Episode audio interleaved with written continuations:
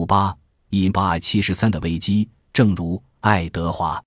科克爵士的报告以其独特的风格被命名为“独特的报告”。一八七三年的危机可以称得上独特的危机，和其他任何危机相比，所有属于危机时期的现象在这一次危机中表现得更加淋漓尽致。导致混乱的普遍原因是再浅显易懂不过了，这也导致人们忽略了那些不同寻常的特征。而那些不同寻常的特征，又往往被误认为是导致危机的真正原因。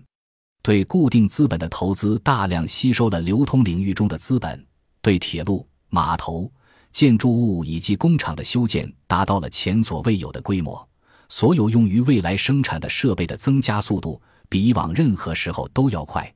在这些支出中，我们对有些资产的投资并不能立即获得回报。美国开放了西部辽阔的土地供农民耕种定居，同时农业生产大大提高，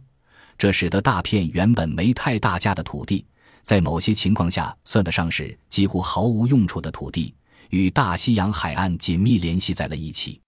这很好的说明了旧的领域和方法被新的取而代之后的影响。在过去，铁路总是跟着人们的定居路线走，但是现在。铁路在人们定居之前就修通到了各个地方，在人们手里的钱增多的极大刺激下，浪费和奢侈随处可见，不同风格的生活方式也是随处可见。无论其是否建立在收入增加的基础上，投机活动大大增加，向外国贷款的合同泛滥，保守的商业计算和节省支出的传统被置若罔闻。苏伊士运河的开通以及大量新发明带来的进步，大大推动了经济向前发展。新的发明使得在任何地方开展更大规模的商业活动成为可能。在一八七三年的危机到来之前，其实并不缺乏明显的警告。在危机爆发的两年前，即一八七一年秋季，美国市场缺钱，利率很高。一八七一年十月二日。纽约市的银行储备只比规定的储备额高三百六十六万六千九百四十三美元。一八七二年十月三日，银行储备甚至出现了一百一十三万一千四百三十六美元的不足。一八七三年二月二十八日，银行储备不足的问题再一次出现。后来虽然储备金额在当年六月有所增加，但是银行利率高，并显示出异常的波动。很多人都产生过有趣的猜想：如果杰伊·库克公司没在1873年9月18日宣布破产，这场危机是否还会爆发？其实，这桩吸引人眼球的破产案仅仅是危机中一个偶然事件。危机的爆发是由许多不可避免的趋势导致的，是那个时期奢侈浪费和盲目经济推进综合作用的结果。1873年危机之后的萧条异常严重。其程度前所未有，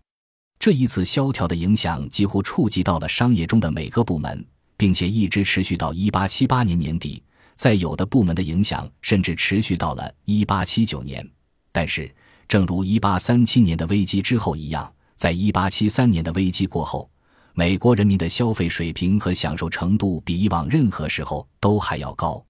在一八七三年时被认为是铺张浪费的生活方式。在一八七九年后成为了可能，并且这样的生活方式也不再会耗尽国家的资源。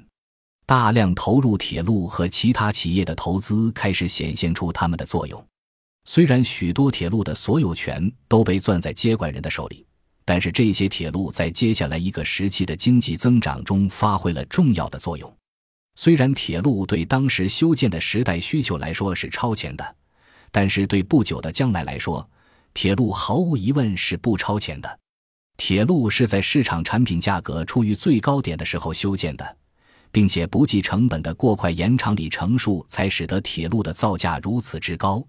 以至于不能给投入的资金一个满意的回报。然而，在国家的发展以及调运不断增加的产品中，铁路发挥了很大的作用。